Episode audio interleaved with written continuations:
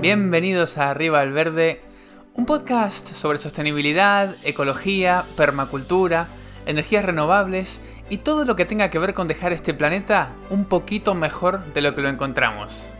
Soy Cristian y en cada episodio charlo con un experto para que nos cuente su forma de ponerle un poco más de verde a la vida. Porque queremos un mundo más verde. Y porque lo necesitamos.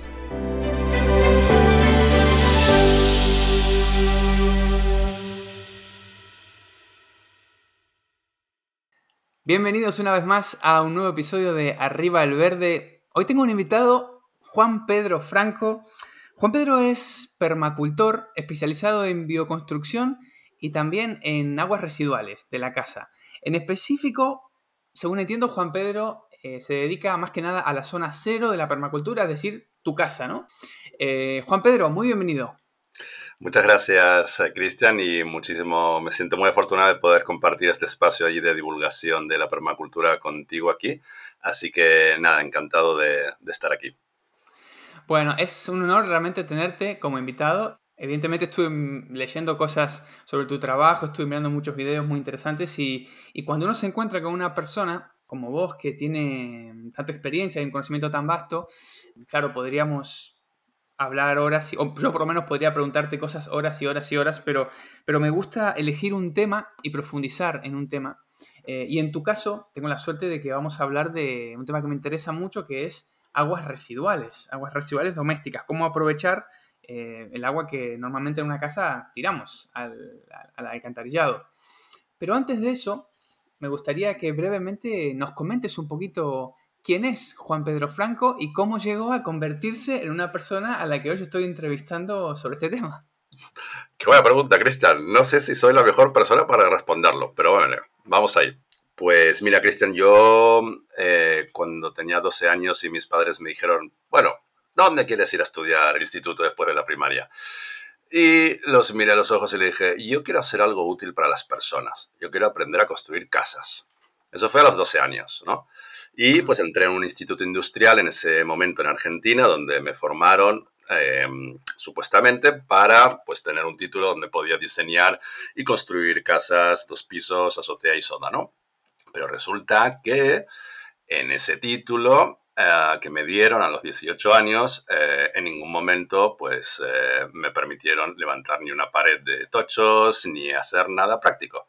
Entonces tenía un título con un prestigio que realmente yo mm, eh, rechacé, básicamente. Realmente me enojé mucho con ese, con ese sistema educativo, con ese título que tenía y, y creí realmente que no, no merecía utilizarlo, ¿no? Y aquí le explico esto porque también para mí la parte educativa y formativa forma una parte, bueno, un apartado muy importante de, mi vida, ¿no? De poder divulgar la permacultura y las cosas que hacemos desde una, bueno, desde un costado mm, diferente, ¿no? pero bueno, entonces, la, estuve unos 10, 12 años dedicándome a, otro, a otra cosa de la vida, que es el teatro que era también expresar y, transmitir eh, cosas a las personas, ¿no? Hasta que más o menos en el 2006, 2007, con una serie de personas fundamos el Más Fran, que fue un proyecto en La Garrocha, Cataluña, que era una casa de colonias para 70 personas, donde mm, fuimos transformando poco a poco una infraestructura hostelera en una mm, infraestructura hostelera, pero eh, transformada mediante la permacultura, ¿no? En un proyecto de transformación social ecológica donde fuimos transformando diferentes apartados de, toda la instalación y mm, una de las cosas que hicimos fue construir una sala muy muy grande porque creemos mucho y forma parte de la, bueno, de muchas de mis acciones es en em, creer en que realmente las personas necesitamos encontrarnos para poder generar ideas nuevas, proyectos nuevos, una cultura nueva. ¿No? realmente mm, las aguas residuales, la permacultura, la bioconstrucción, eh, para mí también desde la Casa Integral forman parte de las ganas de la transformación social y de las ganas de la transformación que creemos que necesita este mundo. ¿no? Entonces, a veces para eso no basta con poder em, eh, hacer una depuradora de agua, sino también generar eventos y estos eventos eh, se tienen que, ser, tienen que generarse en un espacio físico Y justamente mm, eh, construyendo esos espacios físicos eh, volvió, mm, bueno, toda esta parte de, querer construir, ¿no? y a partir del 2007, pues eh, me metí otra vez en, en, lo que es justamente la práctica de la construcción, profundizando en la bioconstrucción, en la construcción natural, con los recursos que te brinda el ecosistema. Y poco a poco fui, de alguna manera, buscando entre comillas, la profesionalización, ¿no? O sea, podemos construir y podemos eh, gestionar cosas em, desde una manera como muy, eh, eh, muy simple, casi inclusive precaria, con aquello que tenemos alrededor nuestro, pero mm, hay muchísimas situaciones en las que necesitamos comprar cosas, utilizar de alguna manera esos recursos industrializados que nos da el mercado de hoy en día, ¿no? Ah, aunque tengamos unos criterios ecológicos, necesitamos responder y crear soluciones reales y por lo tanto igualmente necesitamos tuberías, necesitamos productos que vienen de todo ese mercado, que igualmente tiene una gran huella ecológica, pero eh, por ahora necesitamos eh, utilizarla, ¿no? Y tener un cierto equilibrio ético, ¿no? Una cosa es utilizarla, otra cosa es abusar de ella, ¿no? Entonces, Cristian, pues el... Em, Parte de mi recorrido está dedicado a la, ligado a la bioconstrucción, a la formación en permacultura y poco a poco que mi especialidad era la bioconstrucción me fui dando cuenta que justamente el agua, el apartado agua en, ah, en las casas era un apartado bastante olvidado. ¿no? Em, que no había realmente unas soluciones em, como integrales, ¿no? Realmente de las aguas. Y em, y justamente yo viviendo en un entorno mediterráneo, pues me di cuenta que, viendo también los escenarios de cambio climático de los próximos 10, 20 años, ah, pues es realmente un tema muy importante a tratar, eh, ya que vamos hacia una sequera muy bestia, ¿no? Vamos a una desertificación muy grande, ¿no? Mm, es interesante en, en, una climatología mediterránea espejarnos en las otras climatologías de otros lugares del mundo, como por ejemplo otras zonas mediterráneas, otros lugares del mundo, como por ejemplo California. ¿no? De hecho, muchos de mis trabajos están basados en lo que ya se ha hecho en California. ¿no? California es un lugar con desertificación muy grande, con una presión antropogénica muy grande, urbanística, industrial, y, y, vamos, vamos por ahí. ¿no? Entonces eh, fui, fui de alguna manera rascando y buscando información para poderla aplicar aquí. Hablabas de clima mediterráneo y mm, quizás haya oyentes nuestros en alguna parte del mundo que, no sepan exactamente qué significa eso. Clima mediterráneo, a ver si lo entiendo bien, significa veranos muy calurosos y muy secos. Y luego lluvias en otoño y lluvias en primavera, ¿verdad? Verdad, sí. Eso hace que en el momento en el que las plantas quizás más agua necesitan, eh, cuando está todo el sol ahí, no tienen esa agua y, por eso es que es súper importante la gestión del agua en un lugar así. Es importante en todos lados, pero en un lugar de clima mediterráneo que no solamente, como bien dijiste, es en el mar Mediterráneo. También hay clima mediterráneo en Australia, en Chile eh, y supongo que en otras partes del mundo también, también la habrá. en Sudáfrica también. En Sudáfrica, ajá. Pero bueno, estemos donde estemos, gestionar el agua es, es importantísimo y cuando uno ve que lava los platos, que se ducha y que toda esa agua se va y se va y se va y se va y después tenemos los árboles que se nos mueren o las plantitas que eh, es una es una, contradicción enorme, ¿no? Entonces ahí viene tu ahí viene el episodio de hoy sobre el aprovechamiento de estas aguas residuales domésticas. Eh, ¿Qué son? Bueno, creo que está un poco claro, pero por las dudas, eh, definamos Juan Pedro, ¿qué son las aguas residuales domésticas y si hay diferentes tipos? Se habla de aguas grises, negras, ¿no? Claro, sí, sí, sí, tan. Sí, em, eh, muy bien, vamos a ver, las aguas residuales domésticas generalmente eh, en casi todas las casas eh, salen por un tubo y es una sola, ya está, ¿no? Pero em, si realmente le ponemos un poco más de atención, podemos clasificarla en tres grandes grupos, ¿no? Una es el agua negra, ¿vale? Y el, agua negra, negra porque se mm, clasifica así porque tiene materia fecal, ¿vale? El agua negra tiene materia fecal y por lo tanto tiene bacterias que nuestro cuerpo ha expulsado. Y al tener bacterias que nuestro cuerpo ha expulsado, no las queremos volver a reintroducir en el ciclo, ¿no? Tenemos que gestionar las primeras bacterias eh, para que se transformen en bacterias o en nutrientes aptos para, para, una vida y que no sean un foco de contaminación, ¿no? Esas aguas negras, a niveles también de números, representan más o menos un 40% de las aguas eh, diarias de una casa mm, convencional, ¿vale? Wow. Em, pero dentro de este 40% hay también otro pequeñito grupo de aguas que son las aguas amarillas. Que, porque de alguna manera, ¿cuántas veces vamos a orinar dependiendo, o sea, en comparación a cuántas veces vamos a hacer caca, a comparación a cuántas veces vamos a orinar, pues obviamente, pues el pipi representa una, una fracción mucho más grande, ¿no? Claro. Pero ¿qué pasa? O sea, en, por ejemplo, si te vas a algunas estadísticas de la OMS, de la Organización Mundial de la Salud, puedes ver que el grupo de aguas eh, utilizadas para arrastre de excretas y orinas, esto es el agua que va del váter, que tú tiras la cadena y va toda esa agua, pues es un 40% del consumo de agua diaria de una casa, ¿no? Y después el otro 60% son aguas grises. ¿Y qué tienen las aguas grises? Pues, primero de todo, no tienen materia fecal, ¿vale? Ah, o sea, no tienen bacterias eh, nocivas que el cuerpo ha expulsado.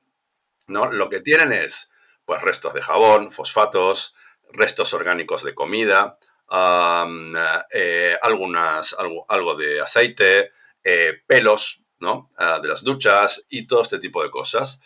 claro, este 60% de aguas que representa eh, un, agua, un vehículo súper importante, nutrientes, temperatura, toda una serie de cosas que si vemos nuestros paisajes exteriores también las necesitamos quizás. Y aquí es donde entra el, para mí el concepto de cuál es el metabolismo de una casa. O sea, al fin y al cabo, eh, entendiendo la casa, la zona cero, como un organismo vivo y por lo tanto como un organismo que tiene su propio metabolismo, podemos, imaginemos que nuestro cuerpo todo el tiempo está expulsando sin ingresar, ¿no? todo el tiempo estás tirando afuera eh, cosas que realmente las podrías procesar adentro, ¿no? Entonces aquí es donde entramos en algo que no está muy visible, que es el coste ecológico y global de llevar el agua a tu casa, ¿no? Uh, eso me interesa. ¿Cómo, cómo, cómo es eso? Claro, el agua que llega a nuestras casas tiene un coste y no solamente es el económico. De hecho, el coste, si tuviésemos que pagar en muchísimas casas de actualmente, si tuviésemos que pagar el coste ecológico, no nos llegaría el, sueldo para poderlo pagar. ¿no? Pagamos un coste eh, económico mm, X y todo esto está subvencionado, pero para que lleguen los 500 litros que utiliza una familia tipo por, por lo bajo eh, cada día a su casa, esas aguas en muchos lugares han tenido que atravesar kilómetros y kilómetros y kilómetros de tuberías, de bombas, de cloradores, de otras bombas, de hacia aquí, de hacia allá. O sea, es un, un gasto energético impresionante, un gasto de CO2 impresionante.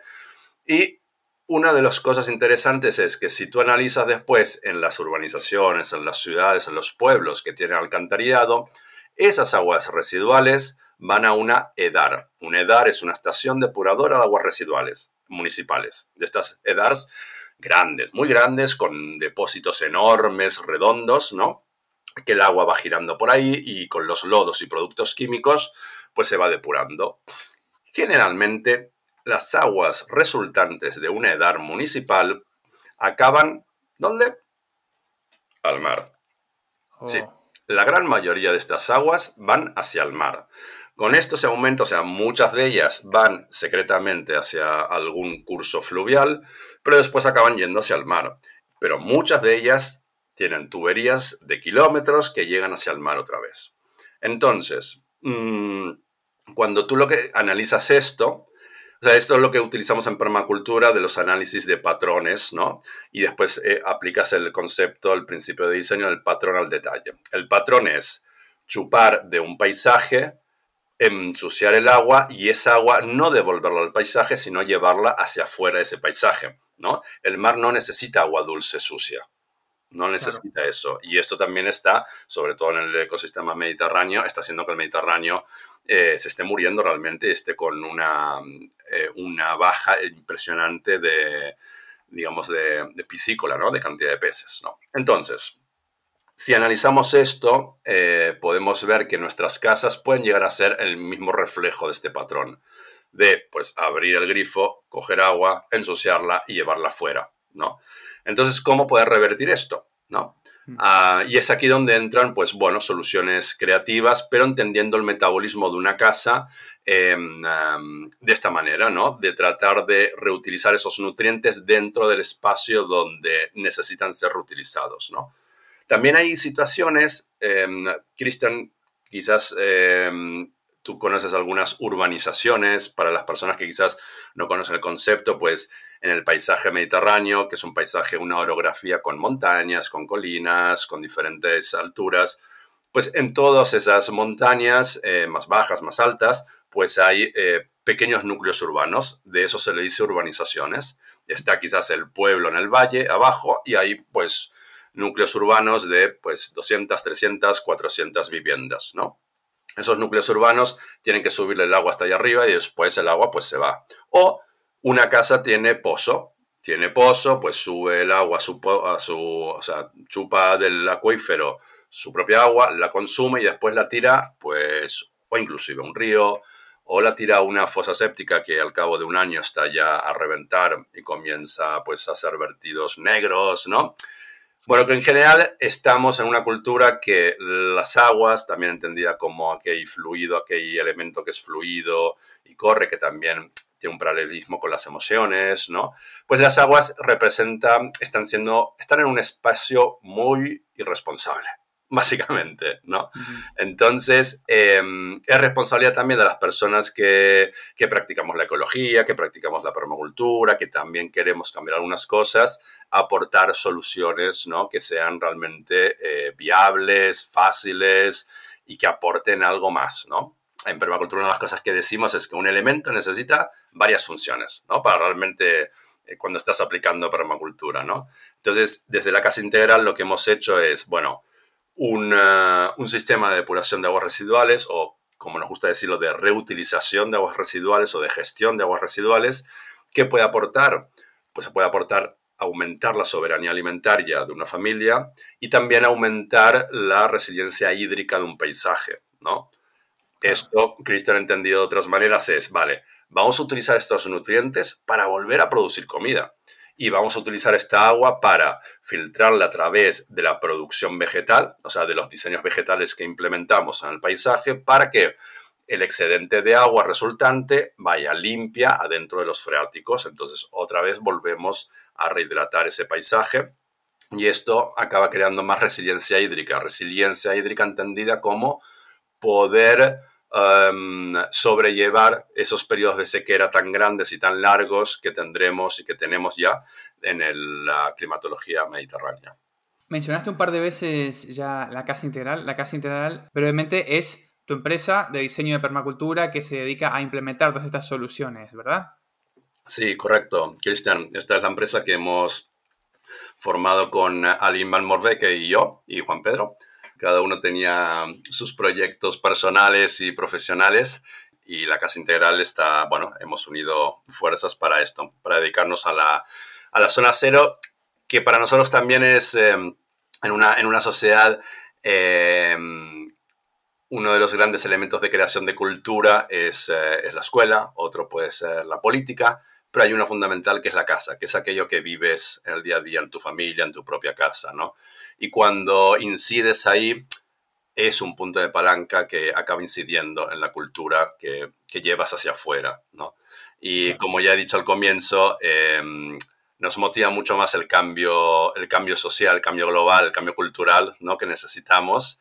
Por lo tanto, incidir y dar buenas soluciones para la vivienda unifamiliar es uno de nuestros propósitos. La idea es muy simple y muy clara. Tenemos agua que sale de la casa, diferentes colores, como has contado, y la queremos meter en el paisaje para que esos nutrientes y esa agua se pueda utilizar de manera segura eh, para árboles frutales, para lo, que sea, árboles de sombra. No sé si se puede usar para el huerto o no, ya me lo contarás, pero me imagino yo que esas aguas no las podemos tirar directamente al paisaje, ¿o sí? Ay, ay, ay, ay, ay. ¿Qué pasa? Vamos a analizar esto, Cristian. vamos tirando. Imagínate que en nuestro lavaplatos, ¿no? La pica ahí donde lavamos los platos, tenemos pues un, un cubo. Una palangana, ¿no? Una palangana, fantástica palabra. Tenemos una palangana. Imaginaos que vamos gastando agua y esa palangana se va llenando. Y como somos así de mm, Living with Flowers, pues cogemos la palangana y la tiramos pues al espacio de jardín más cercano que tengo. Pero ¿qué pasa? Que como somos así y nos vamos olvidando de algunas cosas, la tiramos cada día en el mismo lugar y la volvemos a tirar. Imaginaos esa, esa, esa imagen de splash, splash, splash en el mismo lugar, ¿no? ¿Qué pasaría al cabo de un mes? ¿Qué tendríamos ahí? Un agujero. Sí, más o menos. Tendríamos un poco de contaminación, porque es como, y esto volvemos al tema del metabolismo, cuando comemos algo bueno, pero lo comemos muchas, muchas veces, mucho, mucho, mucho tiempo seguido, pues eso que puede ser relativamente bueno, pues puede generar, puede generar algo dañino para nuestro cuerpo. Y por eso voy dando estos paralelismos sobre metabolismo, porque cuando entendemos nuestra casa y el espacio exterior como un mismo organismo vivo, ah, hay muchas soluciones que ya vienen dadas. Entonces, primera estrategia, Cristian, eh, observar. No, segunda estrategia es diversificar. O sea, para poder reutilizar estas aguas en nuestro paisaje más cercano, necesitamos diversificar los puntos de vertido. No lo podemos reutilizar todo en el mismo lugar. Vale, voy a escoger un árbol y lo voy, voy a poner toda el agua en ese árbol. Uf, no, es que además pensemos que a veces no, no hacemos muchos números. Como decía antes, una, mira, aquí en, aquí en España más o menos, focalizamos en Cataluña más o menos la media son 125 litros por persona a día de consumo de agua. Y es una media baja. ¿eh? Nos vamos a una familia tipo de cuatro personas, ya tenemos 500 litros. Te vas a una familia que tiene adolescentes y lo siento, pero esto sube mucho. ¿Por qué? Media en la ducha. Sí, exacto. O sea, hay momentos de la vida en que se gastan más recursos que en otros momentos. Y esto es así. ¿No? Si te vas a una familia que son, pues, em, esto, dos, eh, dos, ancianos, te puedo asegurar que no hay 125 litros por persona y día, hay mucho menos, ¿no? Entonces, y estas son cosas que he ido detectando a medida que he ido trabajando con diferentes clientes, ¿no? Pero bueno, tenemos esos 500 litros. 500 litros que hemos dicho que, bueno, pues un 60%, unos 400, 380 litros son de aguas grises. 380 litros a un solo árbol cada día, pues es una burrada. ¿Qué vas a hacer con ese árbol? Pues lo vas a matar, lo vas a ahogar, ¿no? Vas a hacer intercambiamiento de raíces y acabará, y acabará muriéndose. Entonces, primera estrategia es diversificar. Y aquí es cuando entramos en utilización de diferentes tipos de tuberías y accesorios para poder diversificar esta agua en el terreno. O sea, dividirla. Sí, sí, sí, sí. Dividir los puntos de vertido, ¿no? Porque recordemos que el agua gris no es un agua que necesite excesivamente un tratamiento de extracción de nutrientes. Hay una cosa que se llama en análisis de agua que se llama la DBO. La DBO, aquí vamos a cosas más eh, físico-químicas, ¿no? La DBO es la demanda biológica de oxígeno. Y de alguna manera la DBO nos explica la cantidad de materia orgánica que hay en el agua y que la cantidad de oxígeno que necesita esa agua para eh, consumir la materia orgánica. Aquí hay varias cosas interesantes que quizás no vamos a profundizar mucho, mucho, porque además necesitaríamos imagen y hacer más dibujitos, pero Em, el oxígeno es un gran oxidante de la materia orgánica, ¿no? Entonces, en, eh, muchas veces cuando vemos un volumen de agua podrido, es un volumen de agua que le falta oxígeno, que no tiene suficiente oxígeno para consumir esa materia orgánica.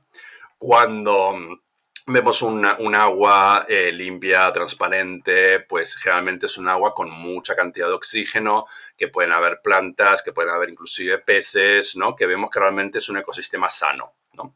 Entonces, em, las aguas grises eh, tienen una cantidad de materia orgánica relativamente baja, porque van restitos de comida, algunas que otras cositas. Em, no va una gran cantidad de materia orgánica grande como las aguas negras, ¿no? Claro. Por lo tanto, los procesos que necesitamos hacer para mm, no exactamente para depurarla, sino para gestionar su exceso de nutrientes, los fosfatos, los jabones y esto, es bastante más bajo, o sea, podemos em, dimensionarlo bastante más eh, a la baja que unas aguas negras, que necesitamos procesos más largos y un poco más complejos para extraer esa gran cantidad de eh, materia orgánica y además extraer, bueno, reprocesar las bacterias eh, nocivas de alguna manera que no queremos que vuelvan a la Tierra, ¿no? Entonces, esas aguas grises, una de las grandes aliados de este tipo de gestión es, son las bacterias aeróbicas.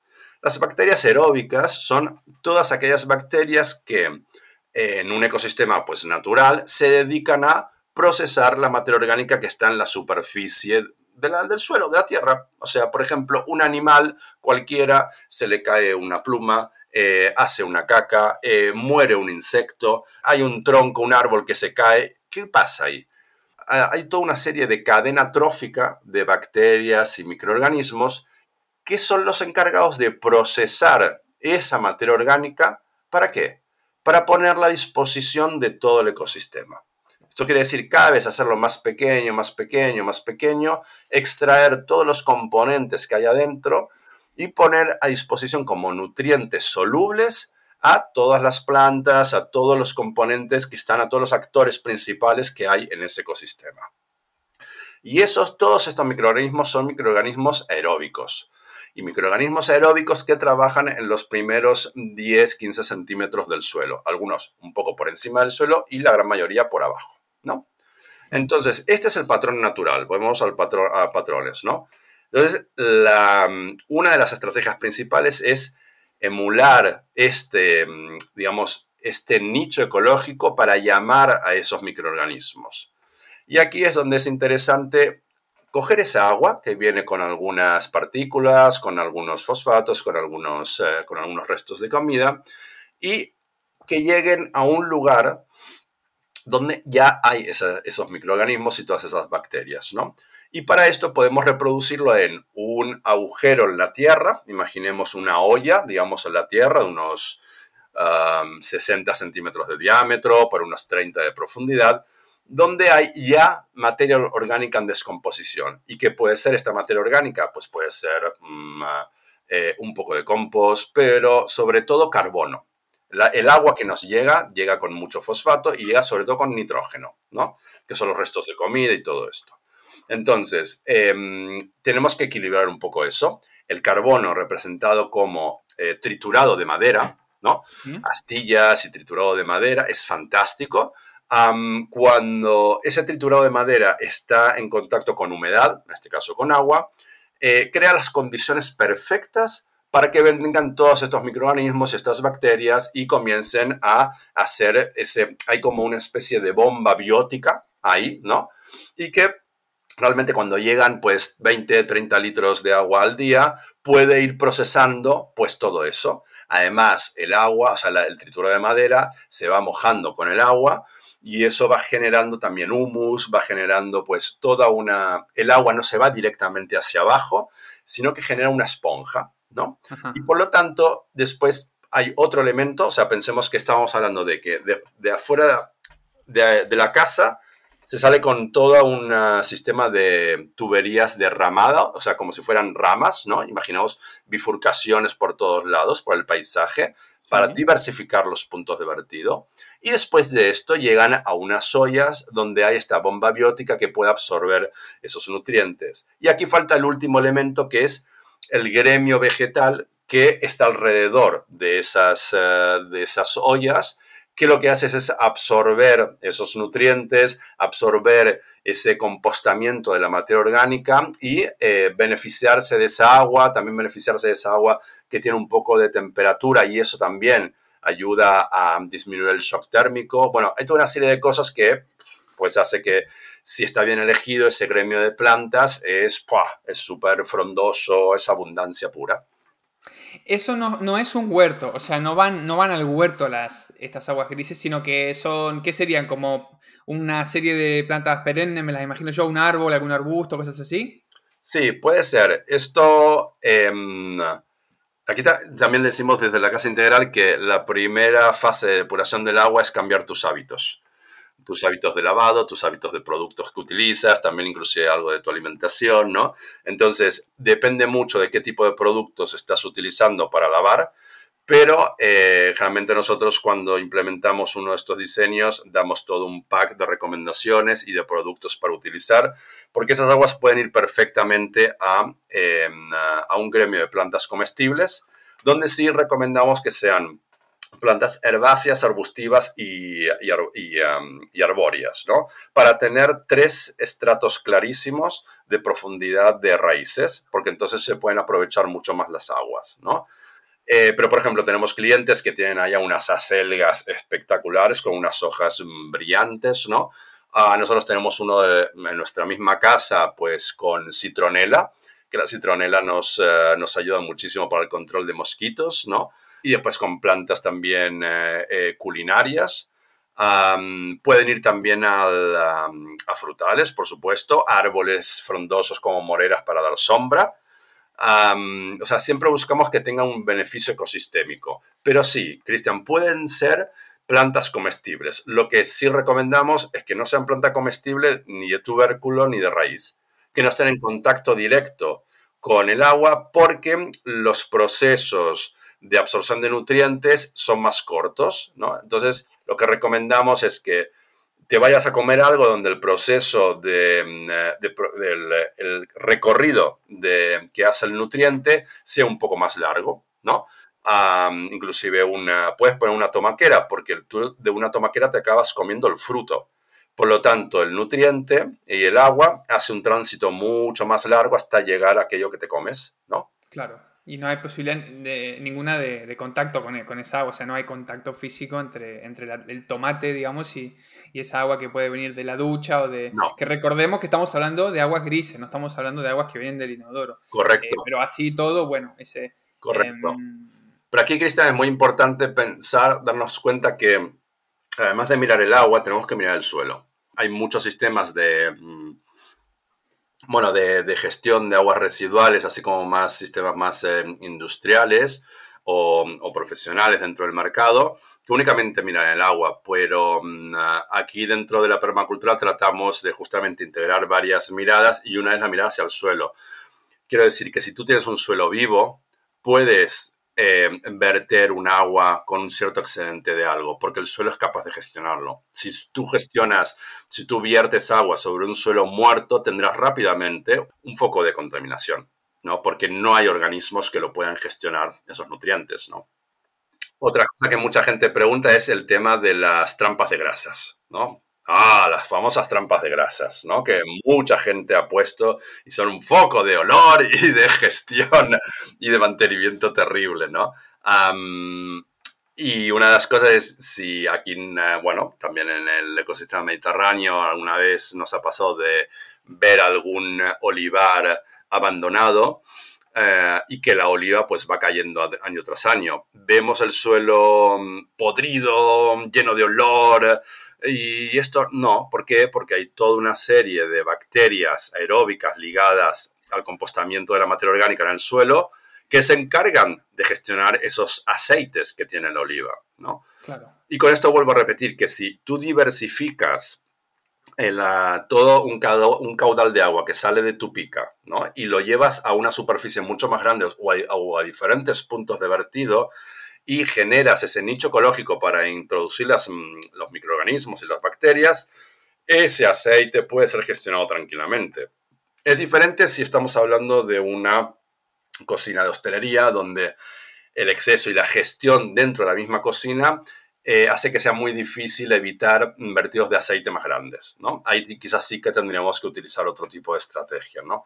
Pero en agua residual doméstica, eh, yo realmente busco la simplicidad y buscar sobre todo las soluciones biológicas.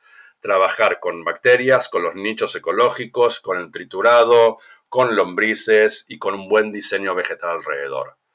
Y seguro que acabarás aumentando tu soberanía alimentaria, aumentando el servicio ecosistémico y la biodiversidad y reduciendo muchísimo em, la deshidratación de este paisaje, inclusive reduciendo mucho eh, bien diseñado en cosas bioclimáticas, ¿no? O sea, yo muchas veces lo utilizo para, bueno, en una casa donde le da mucho el sol, vale, vamos a poner árboles frondosos en la cara sur, ¿no? Y esos árboles los vamos a regar con todas las aguas residuales, ¿no? Entonces, es un ciclo donde ves beneficios por todos lados, realmente.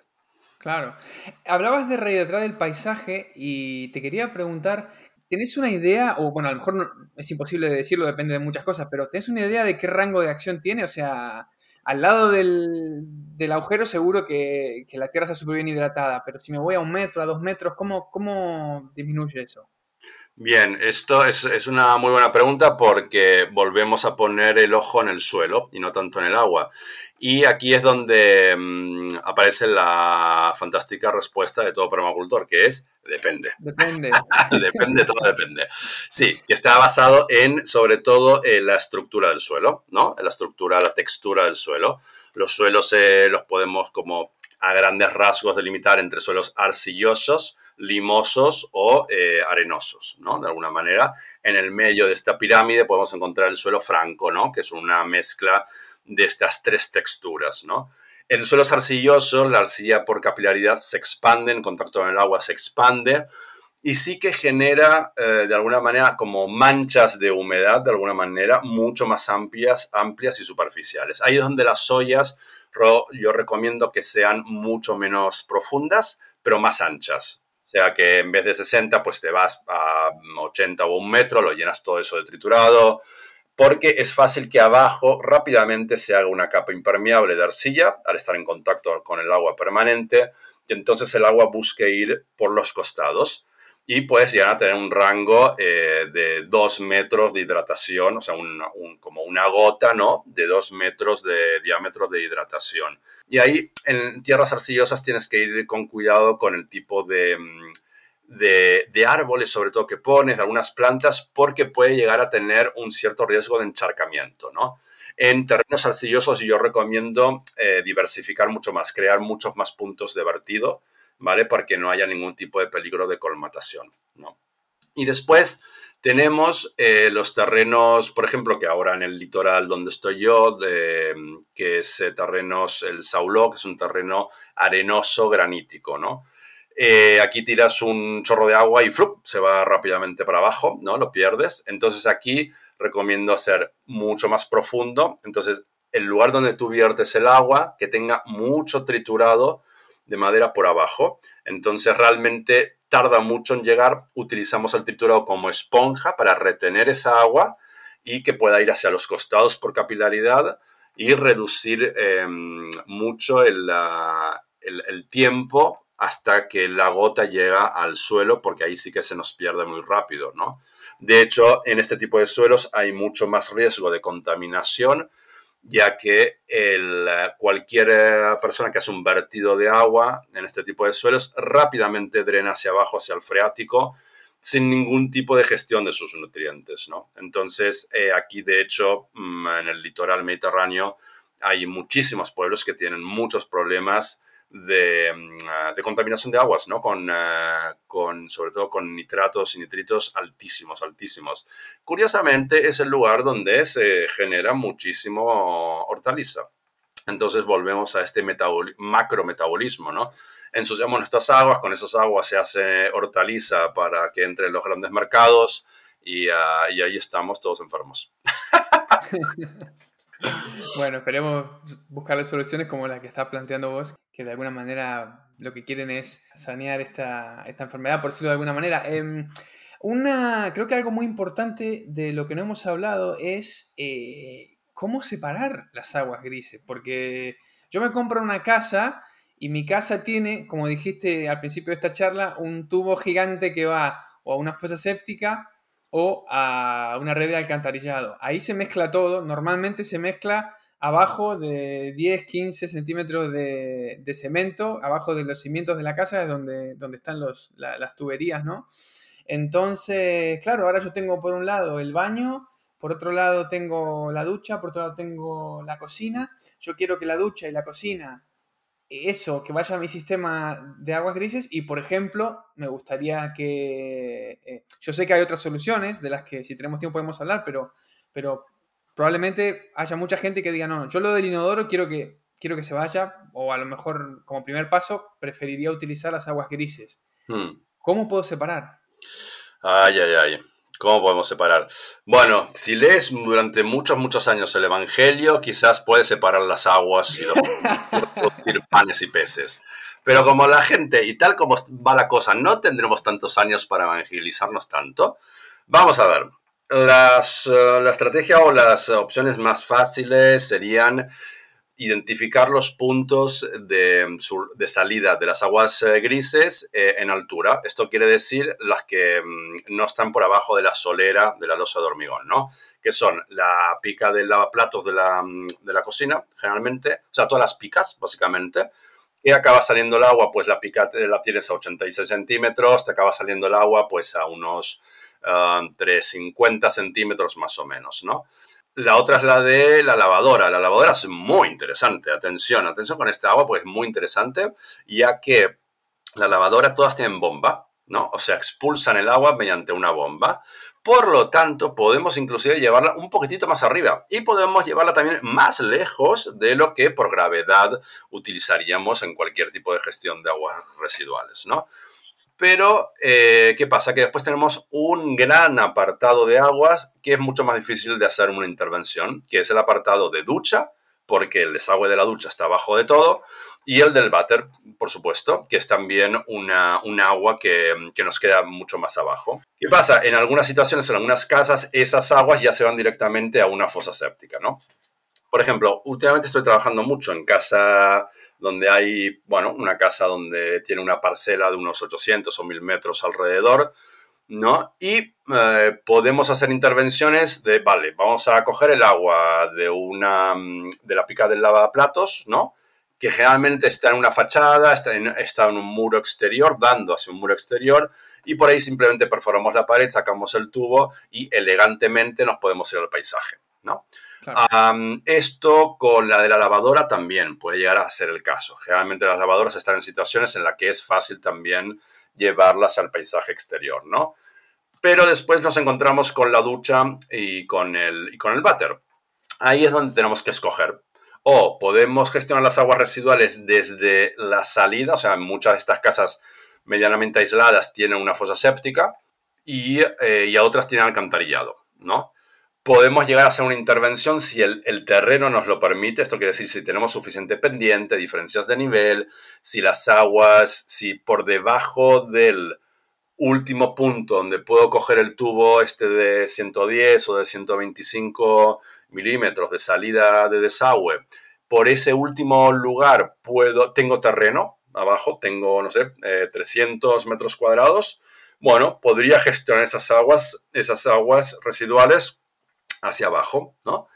Si la casa, que también hay situaciones, está en la parte más baja de la parcela, tengo la fosa séptica enterrada y realmente es que no tengo más terreno por, eh, por abajo, puedo poner, y ahí se encarece un poco más las instalaciones, puedo poner lo que se llama una estación de bombeo. Esto quiere decir que es una pequeña arqueta de unos 80 centímetros cúbicos, ¿no? 80 por 80 por 80, que adentro tiene una pequeña bomba. Y entonces llegan las aguas ahí, y porque cuando se llena esa arqueta por, con una boya, pues me las sube hacia donde quiera. Entonces puedo eh, coger las aguas residuales que tengo y subírmelas hacia un punto de la parcela donde las pueda gestionar, ¿vale?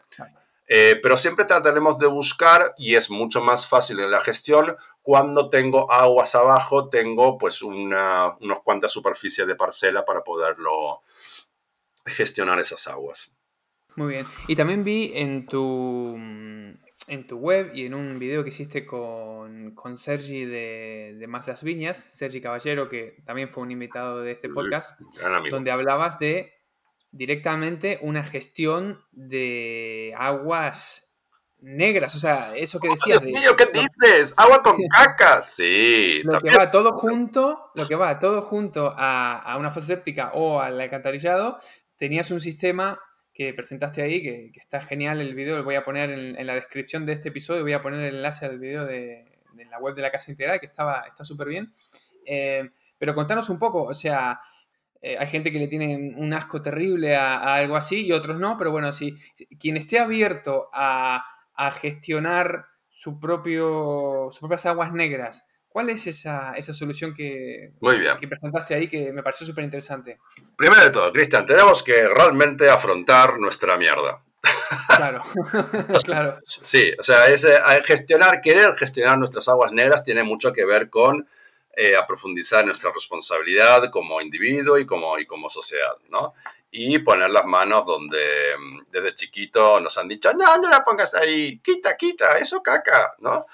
Y esto va, va, profundizando ese mensaje, eso caca. Entonces, em, la caca es oro. Esto vamos a partir de este gran enunciado, la caca es oro.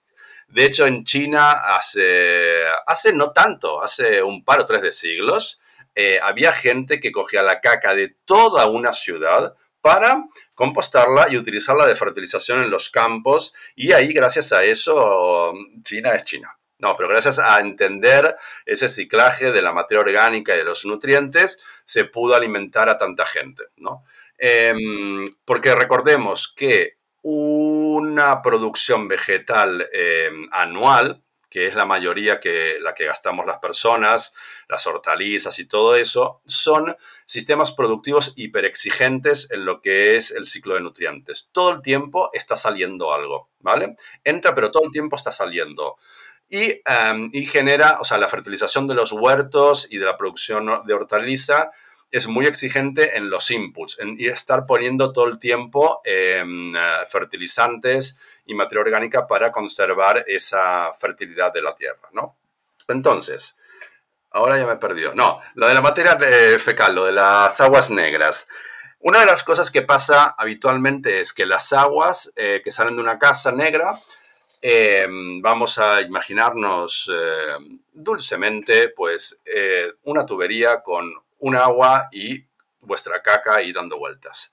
Eh, llega a una fosa séptica, imaginemos en la mayoría de los casos, o en un alcantarillado, pero llega a una fosa séptica.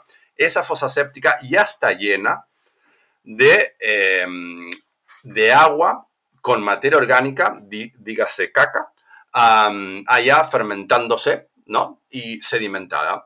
¿Qué pasa? Que un agua que ha tenido un recorrido muy breve desde el váter hasta esa fosa séptica, realmente en ese recorrido la cantidad de contaminación es baja, ¿vale? Es baja. Es un recorrido con... Eh, como la materia orgánica no se ha descompuesto, es un recorrido que el agua realmente no está tan contaminada, ¿no? Pero llega a esa fosa séptica ah, y de repente, ¡flash! se hipercontamina. Porque recordemos que una de las cosas que tiene el agua es un gran vehículo y un gran disolvente de cosas, ¿no? Tú el, agua la pones en contacto con otra agua, con otras moléculas de agua que tienen una característica particular, ¿no? En este caso de contaminación y de repente se contamina todo, ¿no? Entonces aquí tenemos un gran punto eh, frágil de la gestión convencional de las aguas negras, ¿no? Y por lo tanto, una de las cosas que hemos diseñado es un filtro mecánico, o sea, un lugar donde rápidamente separas la caca del agua. Porque tú lo que te interesa es el agua, es gestionar esa agua sin tanta, sin esa fricción que tiene con la caca, sin fermentarla, sin contaminarla tanto, ¿no? Y aquí es donde entra em, una fosa séptica aeróbica, que en este caso, a diferencia de las fosas convencionales, es no trabajamos con un depósito todo lleno de agua, y una fermentación anóxica, esto quiere decir sin oxígeno, donde tienes lodos abajo que van haciendo blu blu blu blu blu blu. No, no trabajamos con eso, sino que trabajamos un depósito grande, que quizás para una familia podría llegar a ser un metro cúbico, dependiendo de los usos y esas cosas. Volvemos a lo que hablamos antes, lleno de triturado de madera. O sea, los conceptos son los mismos, ¿no? Vamos a buscar, vamos a crear ese nicho ecológico donde hay em, toda una colonia de microorganismos de diferentes tamaños y aquí sí que ponemos muchas lombrices, que ponemos unas dos o tres colonias de lombrices californianas que son muy, pero muy útiles en descomponer la materia orgánica y em, aumentar la rapidez de ese proceso de compostamiento. Entonces ponemos un gran em, depósito de, triturado de madera, em, con colonias de lombrices y además en algunos casos eh, yo eh, le pongo también microorganismos eficientes en, estado líquido, ¿no? Para aumentar rápido esa, esa biota, ¿no? Esa, es como es como un, estómago, ¿no? Es como tener otro estómago en tu casa, ¿no? Donde llega la materia orgánica y ¡boom! Si tu flora y tu fauna están bien equilibradas, pues realmente lo procesas bien y expulsas algo de calidad, ¿no? Y entonces, ¿pero qué pasa? El agua, o sea, el agua pasa a través del triturado de madera, ¿no? Pasa a través también de unas, eh, um, de unas, de unas piedras o algo y sale por abajo del depósito. Pero todavía esa agua bueno, mm, es un lixiviado que está un poco cargado. Todavía no, yo no lo usaría en directo, ¿no? Al paisaje. Entonces ahí lo que hacemos es pasarlo ahí sí por un sistema acuático. Porque fantástico, los sistemas acuáticos funcionan otra vez como grandes bombas de oxígeno. Recordemos que dijimos al comienzo de esta maravillosa entrevista, dijimos que, no al comienzo, la mitad, dijimos que la necesidad de oxígeno de un agua determina su calidad, ¿no? Y la cantidad de oxígeno. Y qué mejor hacerlo que con plantas, ¿no?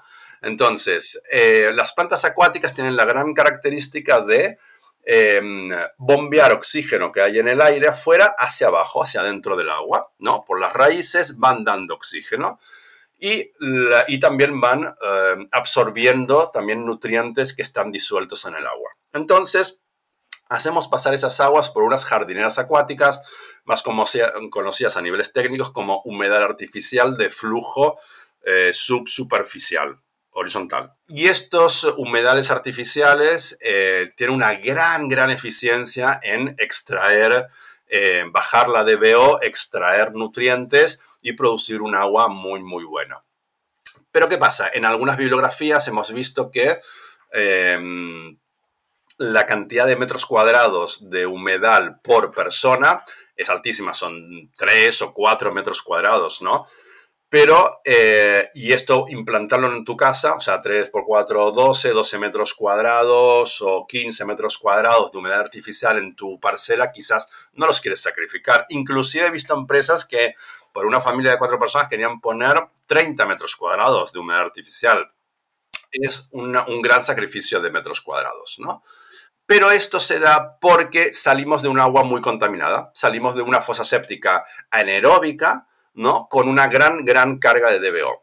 Entonces, al cambiar ese elemento que contamina tanto el agua por una fosa séptica aeróbica, que rápidamente separa la materia orgánica, o sea, la caca del agua, y produce un compostamiento con bacterias aeróbicas, la carga de DBO es mucho más baja y podemos trabajar con jardineras acuáticas de un, metro y medio de superficie por persona. Esto quiere decir que bueno, es inclusive a nivel ornamental puede ser muy bonito tener unas jardineras ahí acuáticas con sus plantas, pero no vemos el agua, ¿eh? En este tipo de jardineras el agua va por abajo de las gravas, no se ve, ¿vale? También por una tengo que hacer la pregunta del millón, que ah, es... Ya sabes cuál es la pregunta del millón, ¿no? Ya, ya la sabrás, te la habrán hecho mil veces. En la fosa séptica aeróbica, es decir, donde están los sólidos y donde están las lombrices. Y luego, por otro lado, en este humedal artificial, ¿hay olor en, alguno de estos dos? Never. Never. no, no. ¿Cómo puede ser? Y tengo, y tengo varios sistemas implementados hace, hace tiempo eh, con un uso intensivo. Tengo uno que lo, que lo implementamos eh, hace, bueno, este este es un poco más nuevo, este hace ocho meses, pero en una familia donde la, la, madre, la mujer, es eh, la médica del pueblo, de alguna manera, y además en plena pandemia y todo esto, pues realmente ella estaba muy preocupada por este aspecto, ¿no? Por, eh, bueno, por el aspecto higiénico de todo junto, como buena doctora, ¿no? Es mi gran, gran, eh, ¿cómo le diría yo? Eh, Embajadora, abanderada. Comercial de todo el territorio. Le ha encantado, está súper contenta, no hace olor. Mm, es que es, así de bestia, pero es, va toda la mierda de la familia a un solo lugar y ella pasa cada día por delante de esa fosa séptica, pero es una caja de madera súper bonita, no sé qué, y no huele. No huele nada. Pero ¿cómo puede ser? ¿Cómo puede ser, Juan Pedro? ¿Quieres que me expliques cómo puede ser que no haya olor? Porque sé que del otro lado hay mucha gente preguntándose esto. No, pero es que em, eh, no sé cómo explicarlo, pero cuando hay una mm, biota buena funcionando bien, es que no. Uno cuando está ahí, bueno, la mierda, dice, hay una canción en, eh, inclusive aquí eh, que la, mm, la mierda de la montaña no fa olor, que la mierda en la, en la montaña no hace olor. ¿No? O sea, cuando realmente todo está bien equilibrado y hay suficientes bacterias, todo está bien, ¿no? Pero ¿qué pasa? La mayoría de malos olores vienen por bacterias anaeróbicas, por fermentaciones anóxicas sin oxígeno. Generalmente, cuando encontramos malos olores, viene por ahí, porque algo se está pudriendo sin, eh, con, o sea, con falta de bacterias aeróbicas. Por eso es tan importante crear espacios aeróbicos de, uso, ¿no?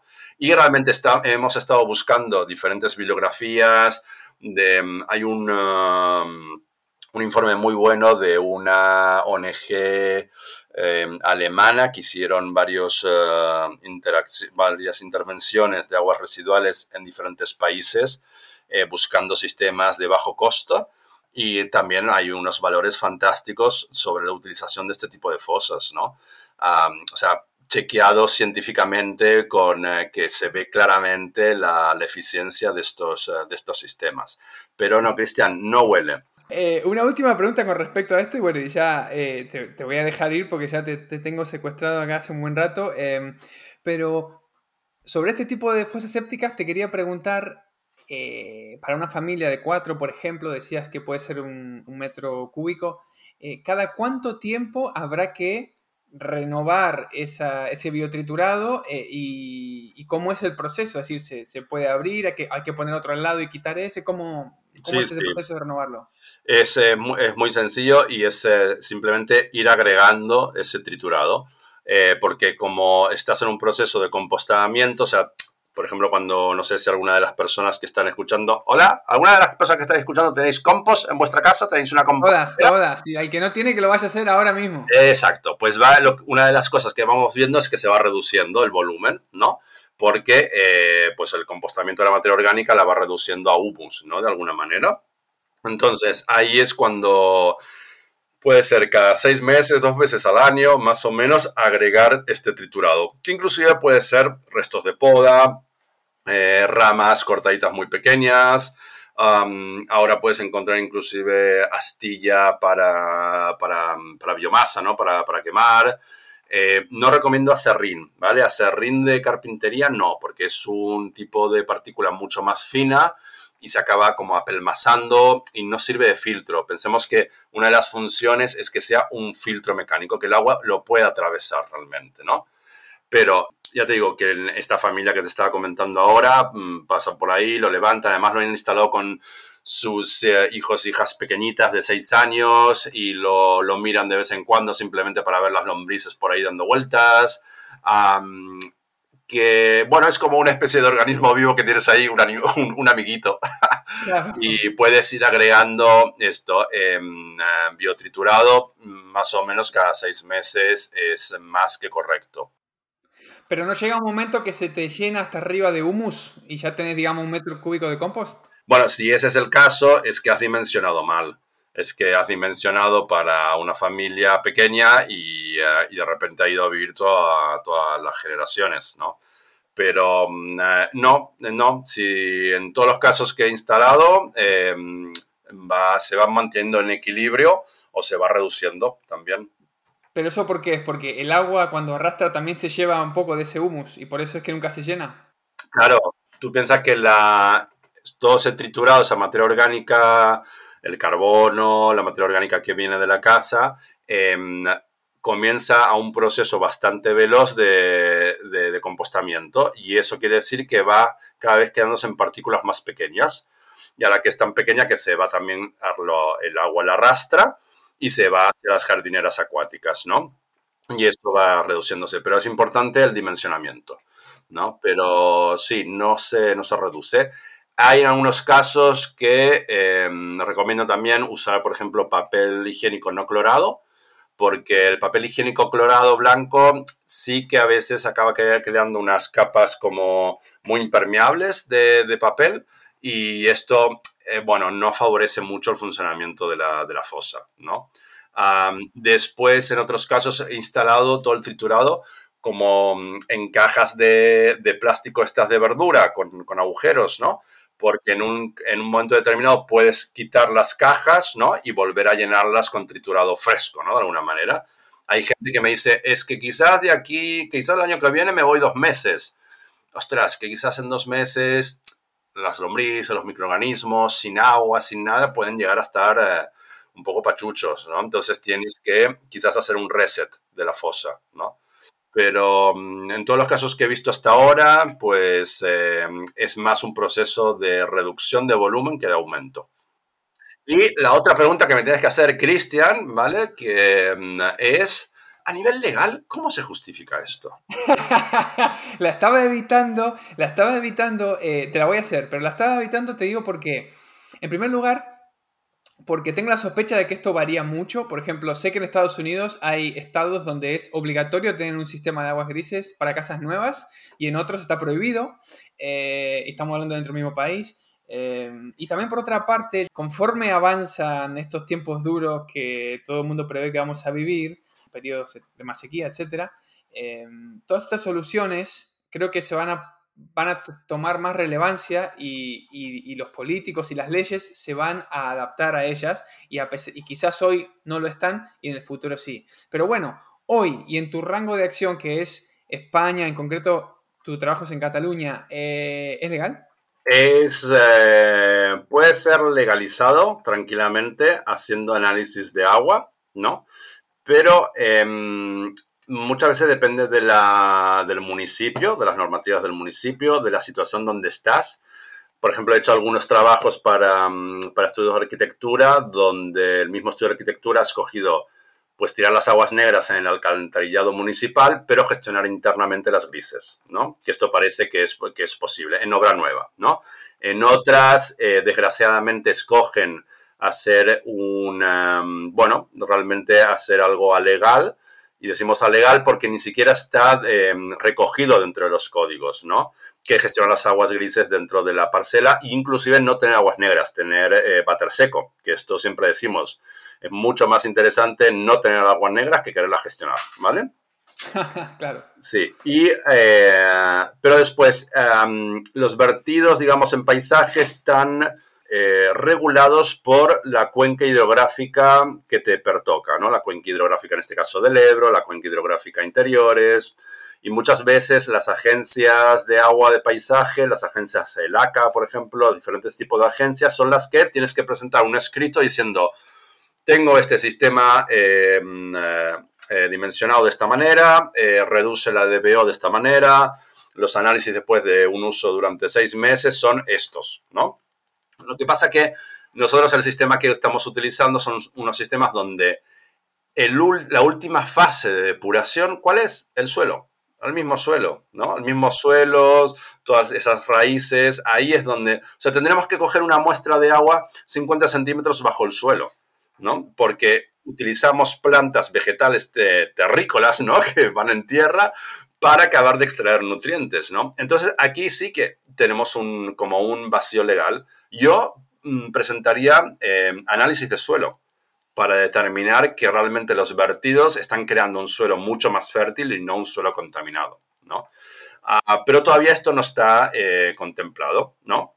Entonces, eh, es ahí a veces, es, delicado, depende de qué municipio, pues presentar simplemente un escrito donde justificas que estos sistemas reducen la DBO de tanto a tanto, tal como dice la normativa mm, 217 eh, del Código Europeo y bla, bla, bla. Pero en muchos casos tienes que acabar presentando un análisis de aguas. Bueno, em, como verán, queridos oyentes, o como escucharán, este señor sabe muchísimo y, bueno, sabe un montón. Eh, así que, Juan Pedro, yo lo que te quería preguntar ya para despedirnos es, ¿dónde puede saber más la gente de tu trabajo? Es decir, escuchan este episodio les encanta tu forma de hablar y tu, conocimiento y dicen, quiero más, quiero más de Juan Pedro, quiero más de la casa integral. ¿Dónde? ¿Cómo? Además de hacer cosas presenciales, hacer cosas virtuales. Contanos un poquito. Qué buena pregunta, Cristian. A veces no sé ni dónde estoy yo. Pero básicamente nos podéis encontrar en la casaintegral.org, que es nuestra página web. Eh, hay también un Instagram, hay también un Facebook, está también eh, los Facebook personales de Aline y de Juan Pedro.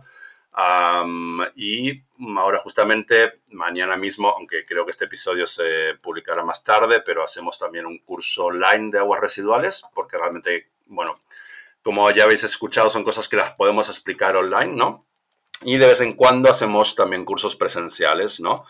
Y, y eso, uh, y sobre todo en la y después en los Instagrams y en las redes sociales. Perfecto, muchas gracias. Y seguramente eh, hoy estamos grabando, mañana esto no salga, pero por lo que tengo entendido, este curso de aguas eh, residuales de vez en cuando como que lo van, lo van repitiendo, ¿no? O sea que es probable que salga en el futuro otra vez. Sí, porque vemos que realmente, bueno, hay, hay mucha necesidad y ah, ya en este momento, bueno, nos interesa también eh, poderla divulgar eh, fácilmente también a todo el ámbito, bueno, hispanoparlante también, ¿no? Claro. Juan Pedro, muchas gracias por tu trabajo. Creo que es, creo que es fundamental eh, lo, que, lo que haces y ojalá hubiera más gente con, tu sensibilidad con el, con el ambiente y, trabajando para, mejorar un poquito ese tema. Así que de verdad, muchas gracias por tu trabajo y muchas gracias por habernos dado este tiempo para, para preguntar tantas cosas. Hmm, muchas de nada, Cristian. Tenemos muchas más cosas para hablar, pero nos encontramos en otro episodio seguramente. Y, y gracias también por dar la oportunidad de seguir divulgando um, todas estas soluciones.